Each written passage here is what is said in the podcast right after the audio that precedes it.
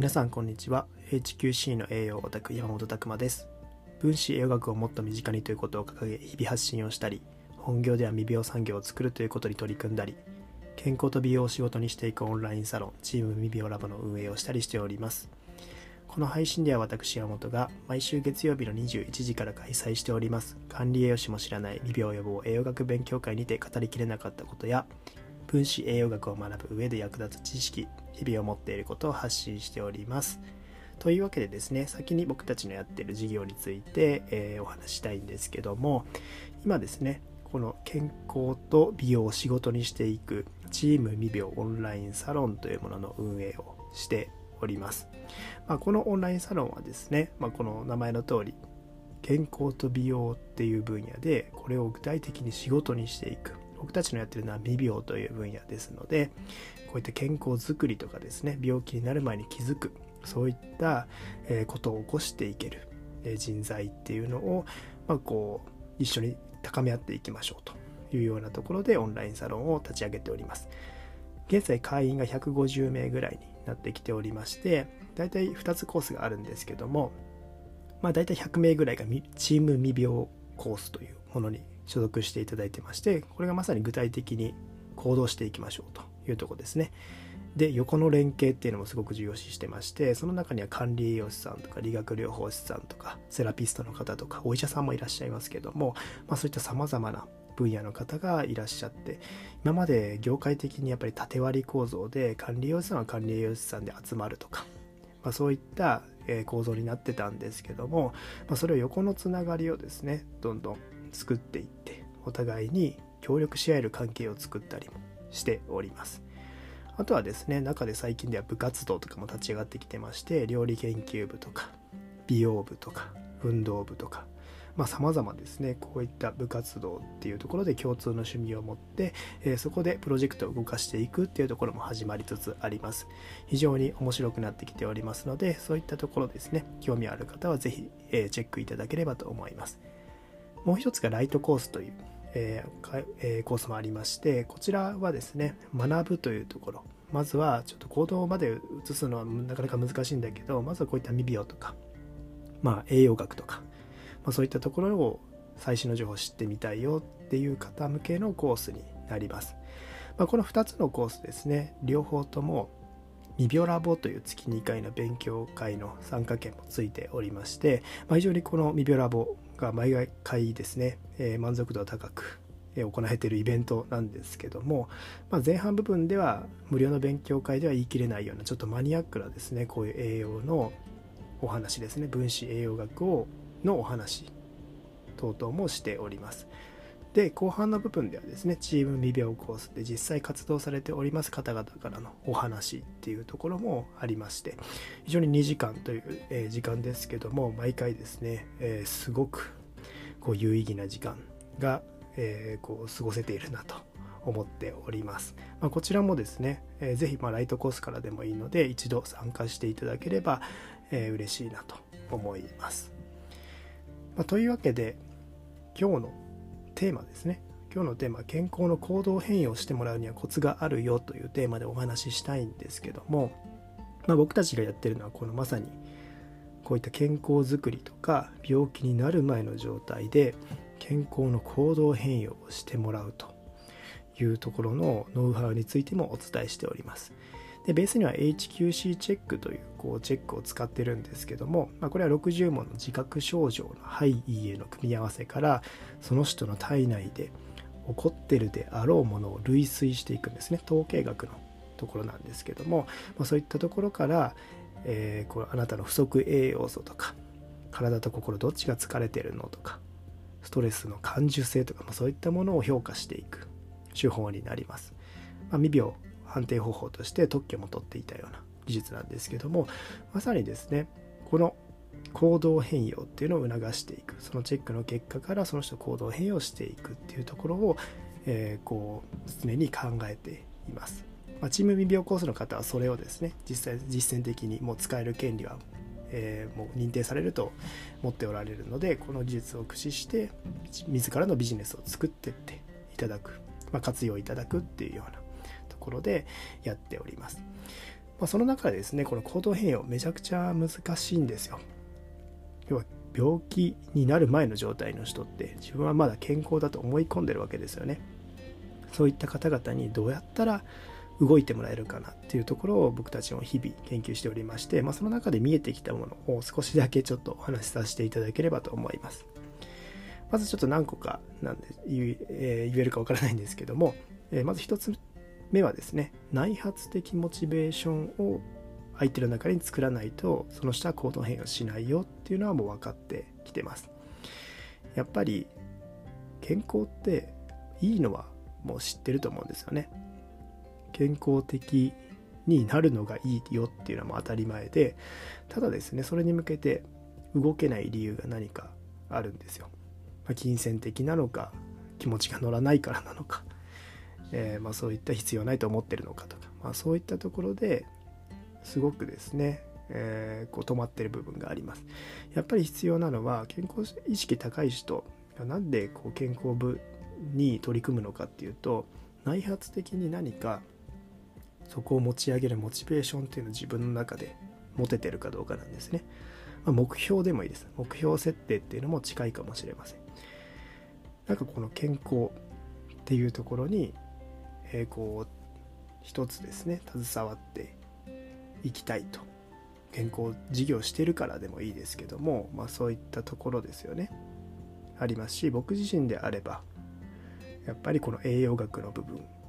をもっと知りたいっていうモチベーションですね。そのために人体実験もやっぱ自分でしたい。それが合ってるかどうか確かめたいっていうようなモチベーションだったりもします。非常にこういったところがまず起こしてあげないといけないというところですねで人の中にはですねそれを自分で調べてもらった方がいい人もいればこちらから情報を与えて動くような人これ全然違うんですけどもやっぱ性格があるんですよね。まあ、そういった、えー、相手の性格を見抜いていかないといけないというところですね。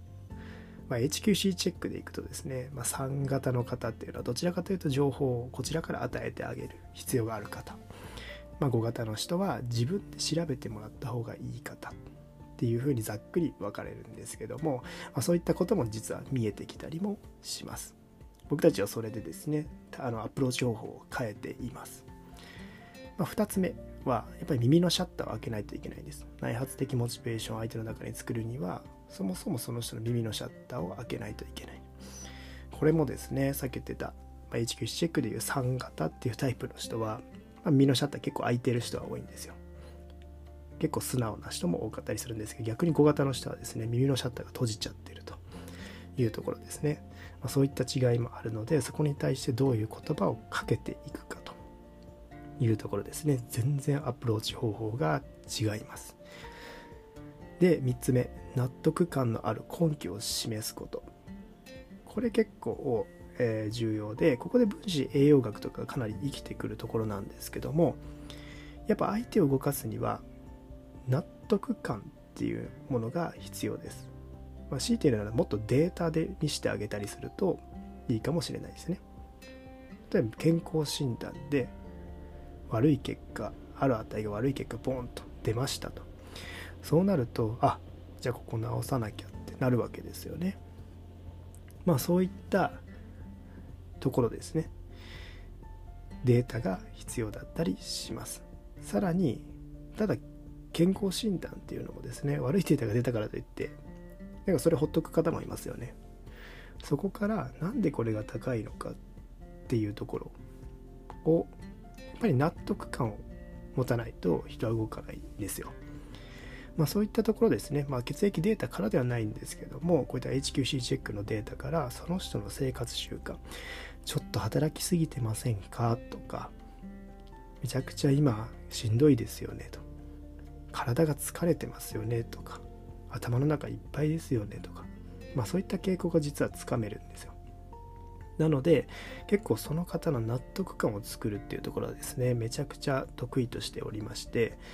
えー、あるあると。あそうなんですよ。っていうので一つですね。相手からこう耳のシャッターを開けることもできるしあそれまさに自分の状況だ。っていうのがこう納得感を得ることもできたりもします。そうするとですね、えー、まあ、4番目にもつながってくるんですけどもこう信頼性が上がってきてこうその自分のまだ初めて会った人でもその方を動かしていくことができるんですよ。まあ、4番目はですね誰から言われるかってとこですね。基本的に初対面の人ってそれはあの怪しいわけでそういった方からいきなり「あなたの健康ここが良くないからこういったことをしましょう」って言われてもそれは動けないですよね。ある程度自分のことがこう分かってですねそういったところでなんか納得感のある根拠を示されるとあこの人の言ってることって納得感あるし、えー、大切だと思うから動こうというとこですね。でさらに内発的モチベーションを作るっていうところのこういった言葉もまたあるんですけども、まあ、そういったところですね。も作ってってあげたりするとどんどん動いてくるというとこですね。さらにもう一つ5番目はですね相手の状況を考えた提案をするというのも重要です。当然ですねいきなりできる人もいれば自分に甘い性格でまあなかなか全部言われてもできないよねという方もいらっしゃいます。そういった時にはまず相手ができることをですね。一つずつ段階踏んで言ってあげないといけない。それも相手の状況によって一気にその段階を何個か言ってもできるのか。それともまずはもう本当に簡単な簡単な、えー、そういったステップを踏むのか。そういったところも変わってきます。でその後にしっかりとアプローチしてできてますかって言った方がいいのか。逆にそういうのはあまり言われると嫌なタイプなのかというところもですね関わってきてたりします、まあ、総括してですね今いろいろ言いましたけども健康の行動変容してもらうには相手の状況を見極めないといけないです。相手の癖とか相手の考え方とかそういったところによって言葉が違います。確率的にこの健康法いいからもう全員に、えー、こうこれやってよって言いに行くのはこれ押し付けになっちゃうんですよね。やっぱり相手の状況を考えてそれで必要かどうかっていうのもこう判断していかないといけない。まあ手前味噌ですけどもそれが、えー、もうデータだけで分かってしまうのが HQC チェックというところで僕たちはもうこれをカウンセリングに使っております。このデータを見るだけでその傾向が作れてしまいます。どういうスタンスでその方に言葉をかけていけばいいのかとか。あとはどういう言葉でこういった人は動くのかとか。ですね。相手の状況が今どのようになってるのかっていうところとかですね。こういったところがデータだけで分かってくる。なのでカウンセリングをした時にはもうそれが出来上がっててあとはかけて質問を引き出していって聞いてあげて行動変容をつなげていくと。いうようなところに使っております。まあ、非常にですね、えー、面白い領域でもありますので、えー、まあ、今までなかなかなかった分野でもあるんですよね。行動変容に特化した部分っていうところですね。えー、ぜひご興味ある方は HQC チェックも一度受けていただいて、まあ、カウンセリングまで、ね、できればえ、こう体験していただければと思いますおそらくびっくりされる方がほとんどかなと思いますはい今日はですね健康の行動変容してもらうにはコツがあるよというテーマでお送りしました。皆さんの日々のインプットアウトプットを応援しております。HQC の栄養オタク山本拓馬でした。またね。